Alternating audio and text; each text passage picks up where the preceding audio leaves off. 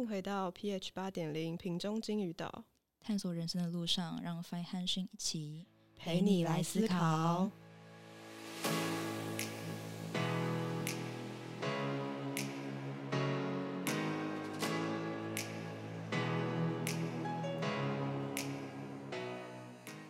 嗨，欢迎回到金鱼岛。那我是后天要，哎，后天、明天，我明天要有一个大报告的 Fine。我是刚报告完，昨天刚报告完，然后今天不知道为什么开始疯狂研究星盘，跟开始看《美少女战士》的心。到底为什么是《美少女战士》？超好笑的。好啦，那我们今天要聊什么？今天我们要来讲功能啦，万众期待的功能。没错，大家非常期待的功能。然后呢，但是我们讲的方式会跟外面的方式有点不太一样。因为呢，外面可能就是直接跟你说，好，功能有这八个，然后呢，分别代表什么样子的特质，然后我们就觉得，哎，这种说法感觉好像会让人直接带入啊，或是有贴标签的感觉啊，或者说就是会说，哎，我有这个，我没有这个，就好像不太对的感觉。所以我们今天会把这些功能拆开，我们首先会讨论 T 跟 F、N 跟 S，还有 I 跟 E 这几个字母本身所代表的意涵，然后再把它们组合起来。最后再套成轴的这样子一个关系，然后我们再用一些小故事来解释这些轴的运作方式。好，那我们接下来的部分哦，在这之前我们有些东西要补充一下。那训讲好了，嗯，好，就是我们接下来讲的这些功能啊，就是不免会用一些人类的语言，对，我们会用人类的语言来解释嘛。那这不免其实会造成一些。贴标签的印象，但是首先要让大家认知到一个事情，就是我们在讲这几个功能的时候，我们并没有去针对哪些人格。对我们希望大家在听我们接下来解释的时候，先不要把自己套入人格的运作，就当做在听功能的讲解就好，不然会很容易有一些对号入座的现象，然后就有点偏离了我们这个理论的本意，还有频道的本意。是的，没错。好，好，那前面这样先讲完，我们就直接进入，首先是 T 跟 F 的部分。好，那就交给训。好的，那首先帮大家快速的复习一下，就是荣格当初在他的心理类型这本书里面呢，就阐述了说，他发现人类身上有八种认知功能，那八种认知功能的基底分别是 thinking、feeling、还有 intuition 跟 sensation。那首先讲 thinking，也就是思考这个功能。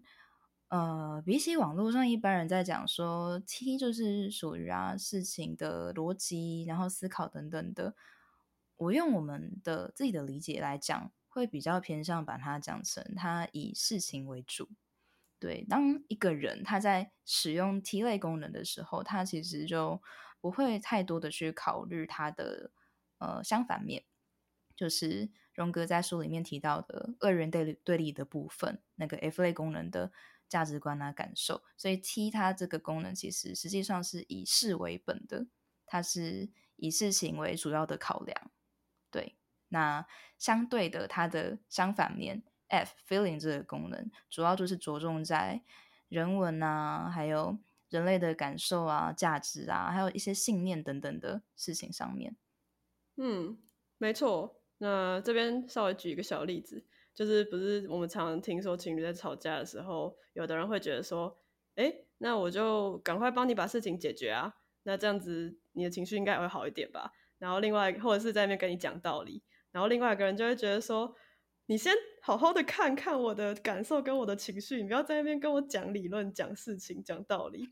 就是这大概可以简单的去看到 T 跟 F 两个不同类型的分别。这样子，对，对对对，但是就是跟刚刚讲一样，就这只是一个小举例啦，为了让大家可以看见什么叫做 T 和 F。那呃，一样希望大家不要先把这个东西带入，就说哦，他就是什么 T 人，他就是 F 人，对，因为这不是我们要讲的目的。对，我们只是先想要先陈述说这些功能的意思是什么东西，对，才能让大家去更好的去理解后面最后才要讲的人格和其他功能和人性的运作。是没错，就是我有看到大家应该有看到，就是迅非常担心大家时不时就把自己套入这一些哦，我们讲什么就套入什么的这种感觉。但是其实，反正我觉得大家就是当做听故事，先把前面的这些部分听听完，然后呢，等到把整套理论都听完之后，再来看看，或者是再来带入也不迟。就是先不要这么急。好，那我们刚刚就把 T 跟 F 先稍微简单介绍一下。那接下来是 N 跟 S，来，请继续。好，N 跟 S 当初荣格在他的书里面写到这两个功能的时候，原文原文是德文，但是他在英文版的书里面的翻译应该是 N 是 intuition，那 S 是 sensation。那中文的翻译一般我们会把它把 N intuition 会翻翻译成直觉，S 的部分我们会把它翻译成感知。对，那这两个功能一般我们是在讲我们去接收资讯的方式啦。这样讲可能有点抽象，但是好，我们先进入 S 的部分。S 其实 sensation 这个字其实就可以看得出来，它是在讲我们的五官感知得到的东西，像是佛家去讲的眼耳鼻舌身意，或者是白话一点、通俗点，就是我们看得到、摸得到、闻得到、听得到等等的东西，或者是。呃，一个东西的外观呢，或者是你自己身体的五感的感受，包括你的舒适程度，或者是你觉得那个外外面外界的一些实际上的物体对你来说的刺激程度等等。对，那相对的，an intuition 这个功能，它就是在针对事情表象底下的那一层意义、含义，或者是它潜藏的意思，或者是这个东西的。本质是什么？那它实际上在用 N 类功能的时候，我们一般是已经忽略了它整体外在的整个形象，包括说它的外观啊，它的可能食物的。如果他在看一个食物，我们就忽略它的色香味嘛。它比较会是以这个东西的概念为主。那 N 类功能在使用的时候，有个特征是它其实思考会比较跳跃啦。对，就是相比我们的 S 类功能来讲，嗯。对，没错。那这边呢，一样跟刚刚的 T F 一样，我们也为 N S 举一个小小的例子。然后呢，就是比如说，呃，我们进入一间房间好了，那我们看到了一个漂亮的摆饰，然后一张桌子，一张椅子。那呃，我们可能如果是 S 的话，可能就是会直接看到说，哎，我看到这个东西很漂亮，它是什么样子的颜色？然后这个椅子的材质是什么啊？然后他们的摆饰大概是怎样的？但是 N 的话比较像是说，哎，我会看到说，哎，这个椅子好像没有靠上，那刚刚是不是有人在房间里面？或者是说，哎，这个东西好像有被动过，这样子的感觉，就是不会直接看到说表层的东西。N 不 N 不太会直接看到表层的东西。对，就是已经也应该看不到表层，是因为我们对那种表象的解析度太低了，就不是看不到，而是完全就是忽略这个东西。然后，对，像是刚刚讲到椅子、桌子啊，那如果是一个 N 类功能比较高的人啊，就他可能就想说，呃，哎，桌子，哎，哎，椅子，哎，哦，那个古早的西方城堡好像也有这种桌子，呀，大桌子哦，他们那边吃饭了没有啊？这个是。就是等一下会讲到 N 一这个功能，不过我想要表达的是 N 类功能，它其实就是会一直忘记去看这个东西的，就是表面上长什么样子，完全忽略那些很就是具体的一些呃讯息。是，可能就是会比较有一些联想，有趣的联想，不管是 N 一还是 N I，其实都会有了。对对对对对，没错。好。那好，我们一样举完一个小例子。那接下来呢，我们想要讲的是 I 跟 E。那为什么把 I 跟 E 放在最后才讲呢？呃，因为我们觉得 I 跟 E 这个分类的话，其实比较像是整个八个功能的一个蛮核心的概念，所以我们就把它放在最后这边才讲。好，嗯，对啊，嗯，对，为什么说它是核心的概念呢？因为好，这里我要问一下 Fi，就是你当初听到 MBTI 的时候，就是它不是。那个人格前面都会放一个 I 和 E 吗？嗯，那你你听到这两个字母的时候，你有什么想法？嗯，我刚开始接触 MBTI 的时候，一开始看到 I 跟 E 的话，最最最开始啦，就是真的什么还不懂的时候，当然就是看到他说哦，外向跟内向，然后就想说，嗯，外向跟内向，那就是所谓的很喜欢社交跟就是很喜欢关在家里的人吗？是这样吗？是仔仔跟现充的感觉吗？然后可是。后来又在多多研究一点点的时候，就会发现，哎，好像会有人说一的话就是所谓的伊人哦，我是伊人，我可能就比较像是我从社交场合或者是从外面来吸收一些能量的部分，补充能量。然后 I 人比较像是哦，我自己一个人待着，或者是呃自己在家独处的时候会比较能够补充能量。这样这两个嗯差别好，好没问题。这个是我们比较常见，现在你能够在网络上找到的论述。对，但是其实如果我们回到荣格学派一整理论去看的话，你会发现 I 和 E 原文分别是 introverted 或是 introversion。那 E 的话就是 extroverted 跟 extroversion。那这两个英文字呢，其实在原文他可能想表达的也不是想说你是一个外向的人或是内向的人，他更像是一个在形容态度。对态度是什么？就是指你看的视野方向，对它比较像是一个形容词，而不是在形容你一整个人是外向还是内向、爱不爱社交这件事情。对，那到底什么是视野方向呢？那我们就先从一开始讲好了。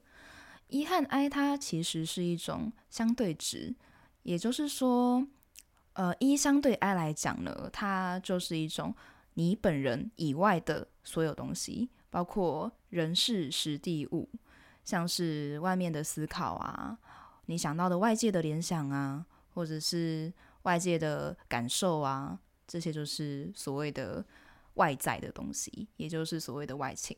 那 I 的话，它相对来讲就是指你自己，你自己的思考，你自己的感觉，你自己的感官的感受，或者是你自己的想要是什么。这就是我们在讲的内情，I，没错。好，那我们简单的把这六个英文字母稍微讲了一下之后呢，我们就要把它合起来。然后呢，我们先教给大家一个轴的概念。那我们刚刚会说 T 跟 F 是对立，所以呢，大家可以把 T 跟 F 想象成在一个轴上，然后 N 跟 S 是一个对立的概念。那我们也可以把它想成在一个轴上的两端。然后 I 跟 E 也是一样的，那所以呢，我们现在把 I 跟 E 这两个东西，刚刚不是说 I 跟 E 比较像是一个形容词的概念吗？那我们把 I 跟 E 分别套进 T 跟 F 还有 N 跟 S 这两个轴，所以呢，就会变成 T I 跟 F E 是对立轴，然后 T E 跟 F I 是两个对立的功能，然后它们在同一条轴上，然后 N I 跟 S E 是一个轴，S I 跟 N E 是一个轴。所以我们现在就会有四个轴，没错。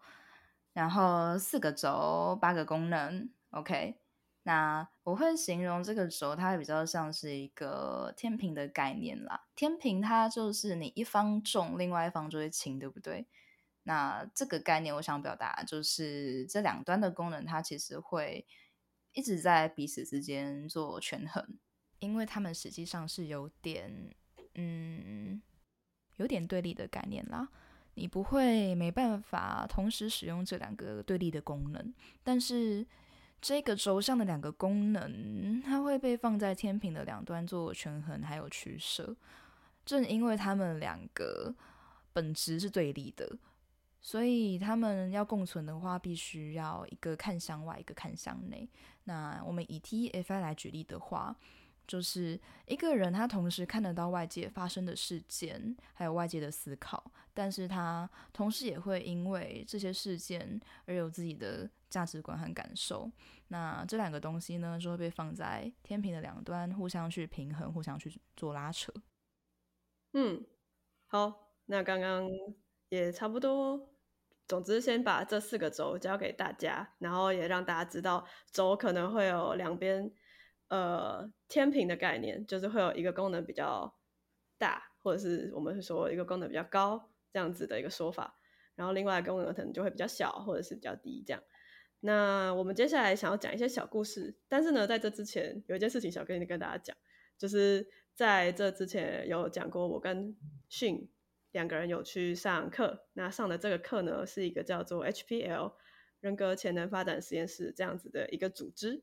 的一个课程，他们开设的课程，然后他们有所谓的 CF 十六这样子的一个模型，那这样子的一个模型其实也是有参考 BB 模型的部分，然后我们去上课也对认知功能有一些比较清晰的理解。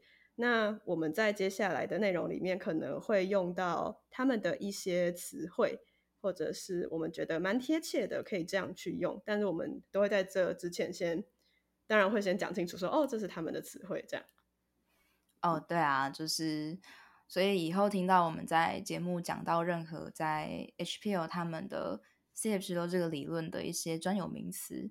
但其实都只是我们自己的理解和观察，它不代表 HPL 这个组织的立场啦。像是刚刚讲的功能轴这件事情，其实“轴”这个词并不是在荣格或者是 B B 的书里面有提到的，就“轴”这个词还是在 C F 十六他们那边有讲到的。那荣格和 B B 他们那边用的东西，原本应该是优势和劣势的概念。对，但是我们因为我们觉得这轴的概念也讲的非常的好，所以还是把它拿来讲解了。对，但是对，这并不是 HPL 的立场，而只是我们自己的观察和理解而已。嗯，没错。好，那最后最后补充一下，刚刚有提到 TF 跟 NS，那为什么会这样分呢？也就是说，为什么会把 TF 这两个字母分在一组，NS 分在一组呢？那其实是我们要跟大家讲一。一个观念是 T F 这两个东西是理性功能，在荣格的书里面会叫做理性功能，然后 N 跟 S 是所谓的非理性功能。那大家可能会有一些疑问，就会想说，哎，F 也就是说价值观跟情感这个东西好像，嗯，有点没办法很直观的跟理性这两个字连在一起。但是，呃，在这个理论中，可能大家要把理性跟理非理性。想成跟我们平常想的理性跟非理性不太一样，也就是不是什么理性跟感性啊那种感觉，比较像是这个 T 跟 F 可以帮助我们去做一些决定，去做一些判断，然后 N 跟 S 比较像是我们刚刚有提到，我们吸收外界的或是呃做一些联想。比较没有什么好像对跟错啊，就是判断我们一定要怎么样。N 跟 S 比较没有这个味道，但 T 跟 F 可能就会有。比如说，我用我的思考，我用我的情感去判断一件事情，或者是去做一个决定，就是这就是理性跟非理性在我们这边的差别。对，那我补充一下，因为理性这个词，其实我想应该是翻译的问题比较大，因为理性这个词汇在。荣格他们原本的书里面，其实英文叫做 rational，r a t i o n a l e。呃，rational 这个词，我们去查字典的时候，其实会发现它的翻译除了理性以外，它还可以被翻成合理的，或者是有理由的。那我会认为，把这些词汇合起来看，会比较能够去理解它背后想要表达的意义啦。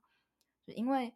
如果你单纯讲理性这个词，其实，在我们现在的整个社会风气文化，会很容易让我们想到它的相对就是情绪化和不理性的这些比较被贴上负面标签的词汇。那荣格他们原本想要表达的理性和非理性，其实不一，并不是就是情绪化的相对的那个意思。对他想要表达，就像 Fi 刚刚解释过的，它是一个去拿来判断的一个。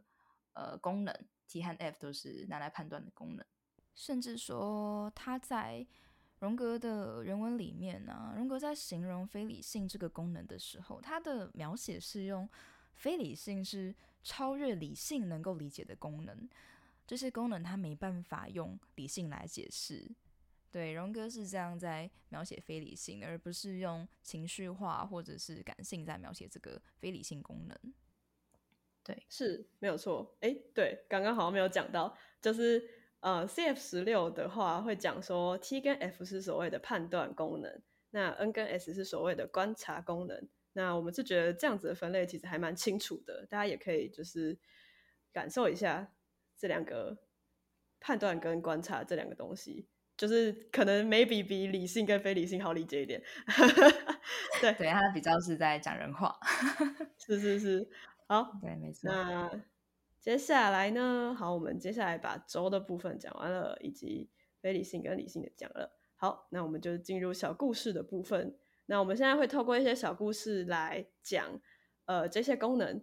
那这一集呢，因为我们可能时间不太够，所以呢，我们会先注重在 T 跟 F 这两个，然后再搭配它的 E 跟 I 两个小标，也就是我们会介绍 T I F E 跟 T E F I。然后呢，以及 F I T E 跟 F E T I，哎，大家可能会想说 T I F E 跟 F E T I 有什么差别？那我们这边会这样说，就是放在前面的可能就是比较刚刚说的天平的概念嘛，比较高或者是比较重的那一方。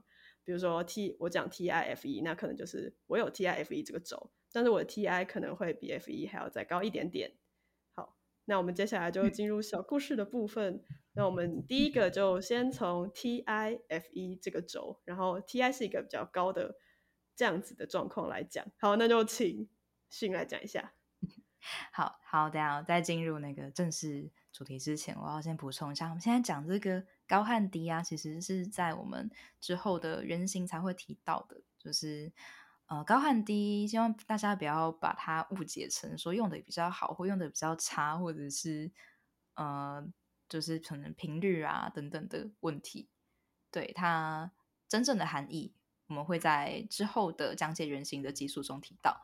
那现在因为先讲这个有点复杂，所以我们就还是先以高和低来带过。就是所谓的 T I 在前面，或是 F E 在前面这件事情。好，那就开始正正式进入 T I 的部分喽。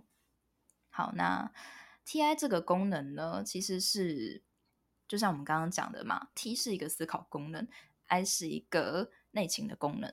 记得刚刚我们讲了 I 和 E 的差别是指视野方向吗？如果你是一个 I 类功能的话，那你的视野方向就是向着你自己。但如果你是个一类功能的话，你的视野方向就是向外看，自己以外的任何人事、实地物向外看。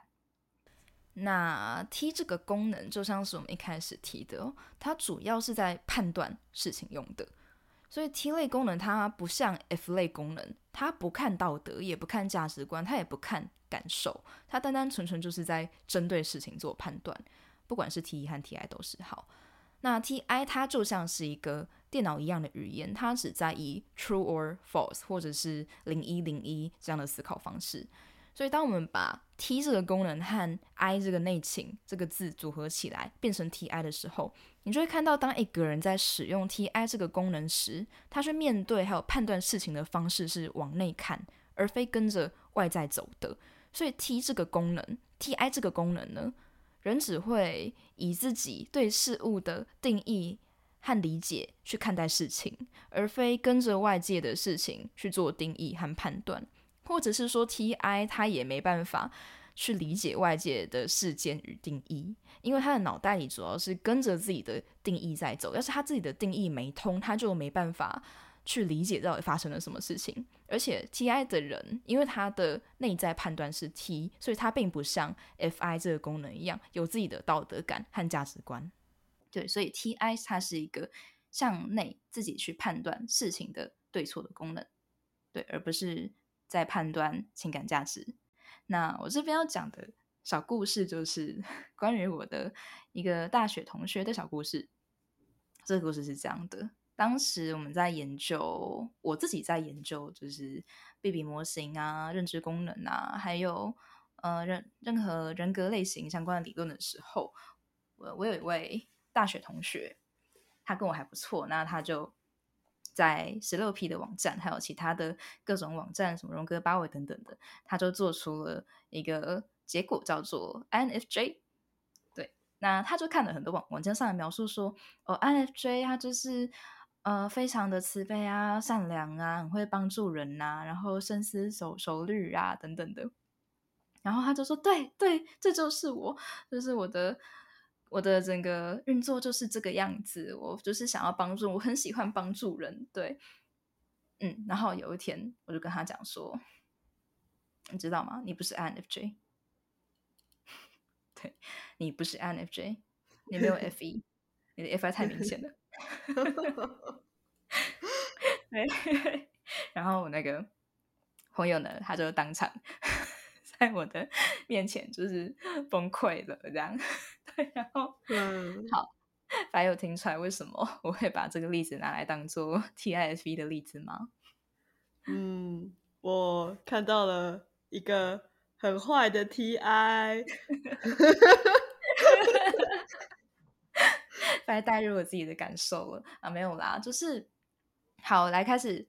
那个深入拆解这个故事，就是其实主要重点就是我在在我对他讲那一句“你不是 INFJ，你没有 FE，你的 FI 太明显了”这句话身上，就是大家有没有发现，我在判断他是不是 INFJ 的时候，第一句我讲了你不是 INFJ，然后第二句我讲了说你没有 F1，这个你没有 F1 这句话，我是从哪里看来的呢？我其实没有一个人告诉我，这这这个人，我这个朋友没有 F E，对我是自己内在认知道说 F E 这个功能叫做外倾的情感功能。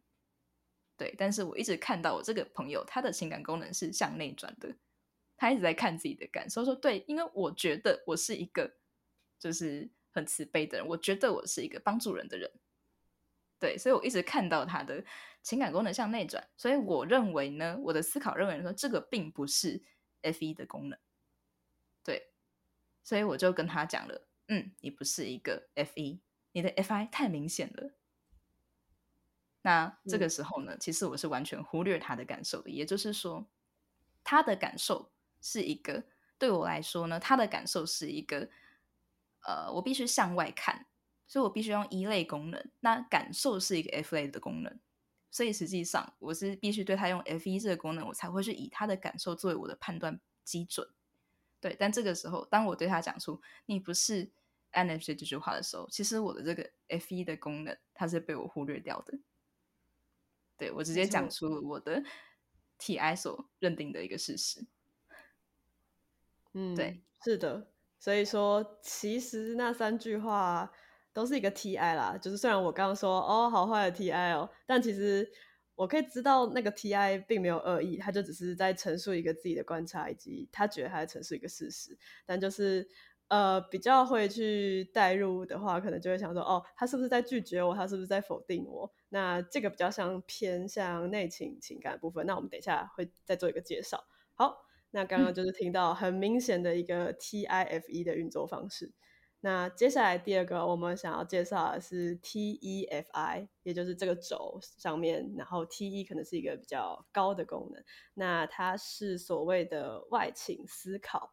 外倾思考是一个怎么样的概念呢？就是他的思考的部分一直都在向外看，那他可能会去看，哎，外面有什么事情需要做一个处理，然后怎样处理可能会比较有很高的效率，就是比较注重在我要赶快把这件事情解决或是结束，而不要一直留在那边。那这个就是一直在往外看的感觉，就跟刚刚的内倾思考会有一个蛮大的。嗯，相对的感觉就是内倾思考的人可能比较没有这么注重，说我是不是到底一定要去处理外面的事情。呃，但是 T 一这个功能的话，可能就还蛮明显的，就是追求高效率啊等等的。那我们这边有个小故事，就是我跟迅的共同好友，他上班的时候呢，可能那天 maybe 是。呃，紧急的突然要加班啊，或者是可能本来要休假，然后呢就突然被叫回去上班，这种一般人可能都多多少少会蛮不爽的啦。但是他可能就是哦摸摸鼻子，就想说啊就上班啊，然后就去上班。然后上班的时候就可能想说哦，就是不太会带入个人情感，而且他也会要求别人说啊上班就上班，就是干嘛在那边就是抱怨啊之类的，就想说啊赶快把事情解决完比较重要一点，对。对，所以我们有时候常常会讲说，高 T 的人呢，就他很像一个毫无感情的工作机器，因为他完全没在考虑感受，不管是自己的或是他人的。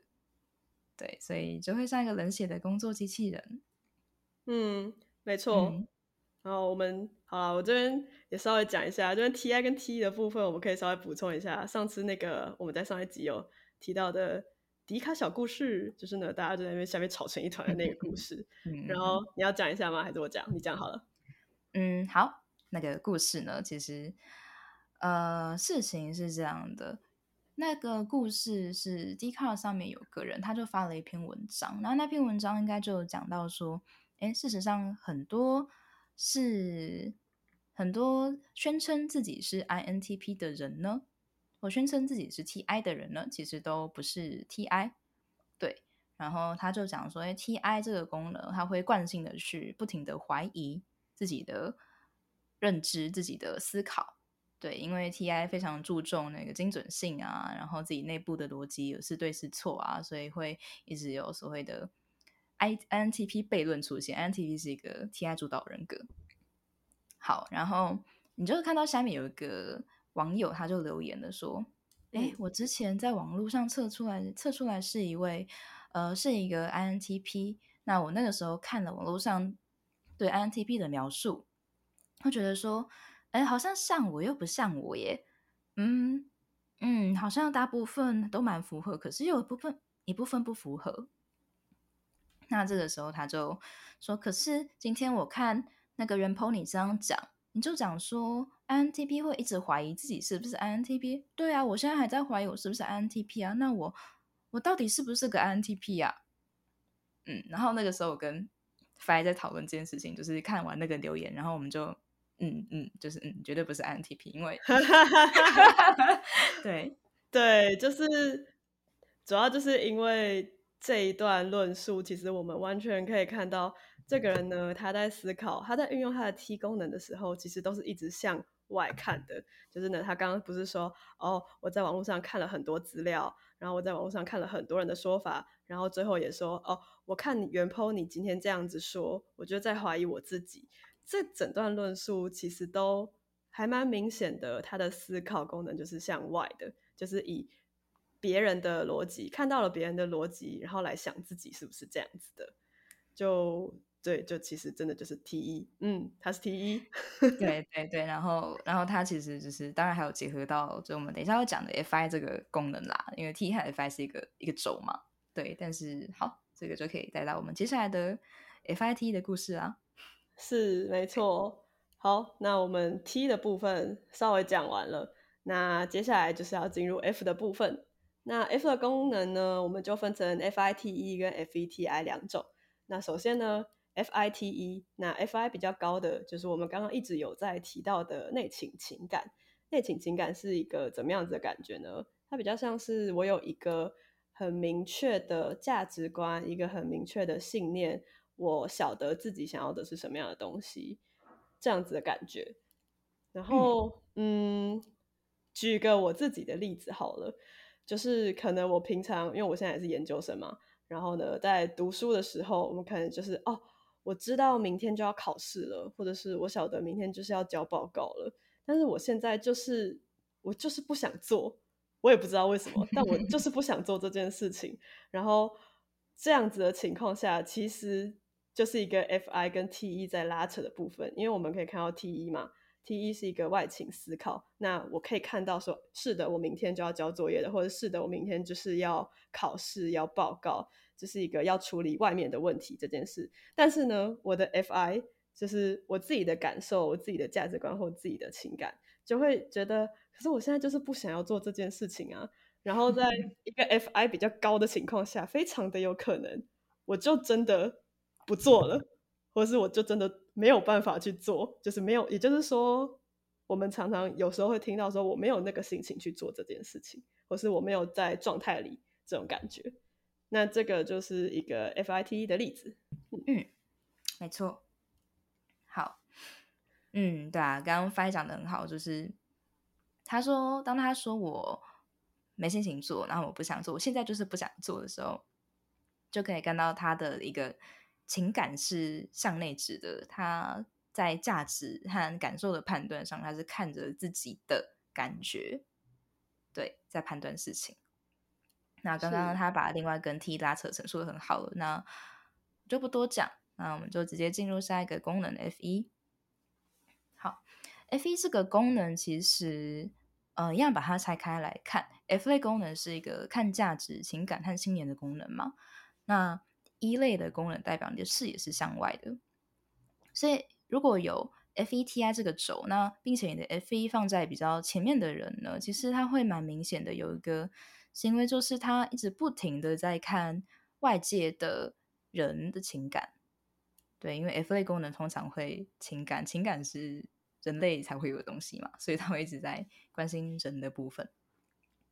那我这边要举一个小例子，就是呃，刚刚提到的我和 Fi 的共同朋友呢，他们的工作性质其实是需要轮班的。那轮班这件事情。你就会需要有一个人去安排班表嘛，因为他们的轮班其实需要互相搭班的。那有一天，那个这位朋友他的一个高 F 一的同事就被 安排到了安排班表的这个工作。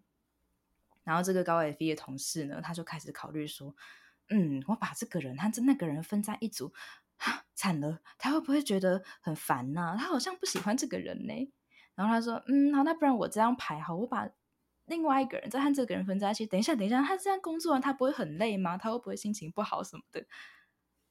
对，有没有看到？他完全是在考虑人文的部分。是的，没有错，每一个人的情绪都要考虑进去的感觉。对啊，所以，呃，高 F 一的人，其实在处理事情上会有点累啦。啊，另外一个小例子可以再举的就是。嗯，我现在每天晚上会蛮固定的去买一家便当来吃。那那家便当店老板娘，在我的观察，她也是一个高 F 一的人。那有一次我就比较晚下班，所以我在老板娘关店之前，就就先打电话给老板娘说：“哎，老板娘还有没有剩菜啊？就是我等一下下班过去拿。”然后老板娘就说，他就自己 murmur 了一句说：“啊，那个饭已经没了。”然后他又突然对我说：“没关系，没关系，我帮你煮，现在帮你煮。”然后说你慢慢来没关系，我那个我帮你煮哦，你不要急这样。然后所以我回家之后就吃到了热腾腾的便当。嗯，是没有错，就非常软。没错，其实对于我觉得对于 FI 的人来讲，F 一就是各种就是非常可爱的小天使的感觉。对，小太阳啊，小天使。那刚刚那个。那个便当店老板娘就可以明显看到，她一直是希望我的感受是好的，对，然后她希望我的嗯感觉很 OK 啊，她不要她不要我就是不开心等等的，所以她一直不停在关心我的感觉，嗯，是没有错，对，好的运作是没有错，所以呢，嗯，我不晓得哎，刚刚大家这样子听完我们这些小故事之后，应该可以比较理解。呃，所谓的就是网络上那种贴标签的说法，可能会有一些小问题。就是比方说，我们刚刚可能也举到 T I 跟 T E 的例子啊。那我们经过今天这样的讲解之后，可能大家就比较不会想说，哎，我是 T E，可是我也很有逻辑啊，所以我应该是 T I 吧？这种想法或者是言论的感觉嘛。那或者是，嗯，F I 跟 F 一，其实 F I 会。有比较多的状况是我去代入，就是想说哦，我也很关心朋友啊，我也我也很体会他人的感受，所以我是 F 一这样子。但就是可能还是要稍微观察一下。那 F I 跟 F 一还有一个蛮大的差别，就是说，嗯，F 一可能。在感受别人的情绪的时候，他是因为他是向外看嘛，所以他也是直接的被他人的情绪影响，就是他人的感受啊、情绪这些东西影响。但是 FI 呢，他因为他比较会有自己的价值观跟自己的信念，所以呢，他可能如果他不想要，他其实是可以划清界限，就是哦，这是你的东西，这不是我的。然后，但如果他今天想要去关心别人，他当然也可以说哦，就是。我听了你的故事之后啊，那我也觉得，嗯，好像如果我是你的话，我也会觉得哦有点难过这样子，然后来同理所谓的同理你的感受嘛。但这其实不是我们所谓的 F 一，它比较像是 F I。对对，没错，因为 F 一的人其实因为他们的情感是向外的，因为他们没有自己的 I 的情感，或者是说至少不是在他们很明显的一个位置。很明显的人行位置上，所以，所以他们是需要别人的情感的，所以他们才会不停的向外看。对，那这个就会很明显，跟有自己的价值观、有自己的信念的 FI 的运作不太一样。嗯，对，没错，就 F 一跟 FI 的人相处两。就是有 F 一跟有 FI 的人两相处，其实是会非常愉快的。但是大家如果有在外面看一些叙述的话，可能都会有一些些刻板印象，觉得说，哎，FI 的人这样子都是在为自己着想，是不是就比较自私啊？然后 F 一是不是就是一直不停的在付出啊？嗯，但是其实我们还是会讲说，对 F 一确实是可能会接住 FI 的情绪这个部分是正确的。但是其实 F 一也需要，因为他们的情感是向外的，所以在他们去接触了，比如说他去接触了别人的 FI，然后这个 FI 他因为被接触了，所以感到很高很高兴很安心，那这个 F 一也会从中体会到它的价值。嗯，没错没错，其实 F 一呃，不止 F 一啦，我们在这个理论里面会讲说，一类的功能、外勤的功能，其实都蛮需要被内勤的功能给回馈的。对，反而是内勤功能，因为它有自己的东西，所以它好像它也会希望被接住啦。但是它就不像外形功能，一直想要要求人家去回馈它，因为外形功能会不断的主动的一直一直去丢出一些东西。对，就看这个功能是 T 类功能、F 类功能，还是 N 类功能，还是 S 类功能。嗯，是没错。好，那对我们今天因为时间的关系，所以我们就只能讲 T 跟 F 这两个。那我们的 N 跟 S 就留到下一集再讲。反正这个东这一集可能就会分成两集这样子。然后哦，那我们今天也就这样子讲完了耶。然后讲一下就是。我们的频道好，之前有小伙伴问说：“哎，你们的更新频率怎么样啊？” 然后然后我们就呃嗯嗯，好啦，就是简单讲解一下，就是因为我跟迅我们两个其实都偏忙，所以呃，我们之前是想说哦，那就两个礼拜一集，但是因为不晓得，我自己是觉得说，哦，这样子的更新频率可能大家会，我不知道，maybe 有 T 一的人就会觉得，哦，我想赶快听完这样子，或者是我想要赶快听到正式理论或者是原型的部分。那所以呢，我跟迅商量了一下，我们以后会尽量周更，对，然后呢，可能会应该会在目前是设定每个礼拜三啦，每个礼拜三的部分会上架新的一集，对。然后大家如果有喜欢这个频道的话，可以帮我们追踪 IG，然后还有订阅我们的频道。然后我不知道那个 Apple Podcast 是不是有什么五星 推爆吗？有有有五星推爆，对，五星推爆。好，嗯，那大概就是这样子。你有什么要补充的吗？嗯，美少女真是好好看哦。为什么？哎，我不知道，哎，就是。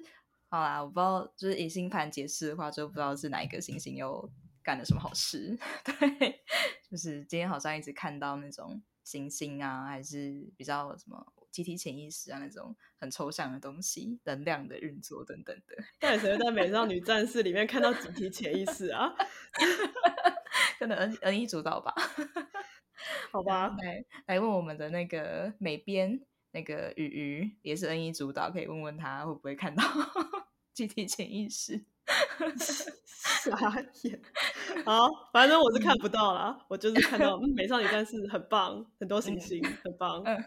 好，好，那就这样子，那就今天先这样子啦。那我们 PH 八点零瓶中金鱼岛，下期见，拜拜。下期见，拜拜。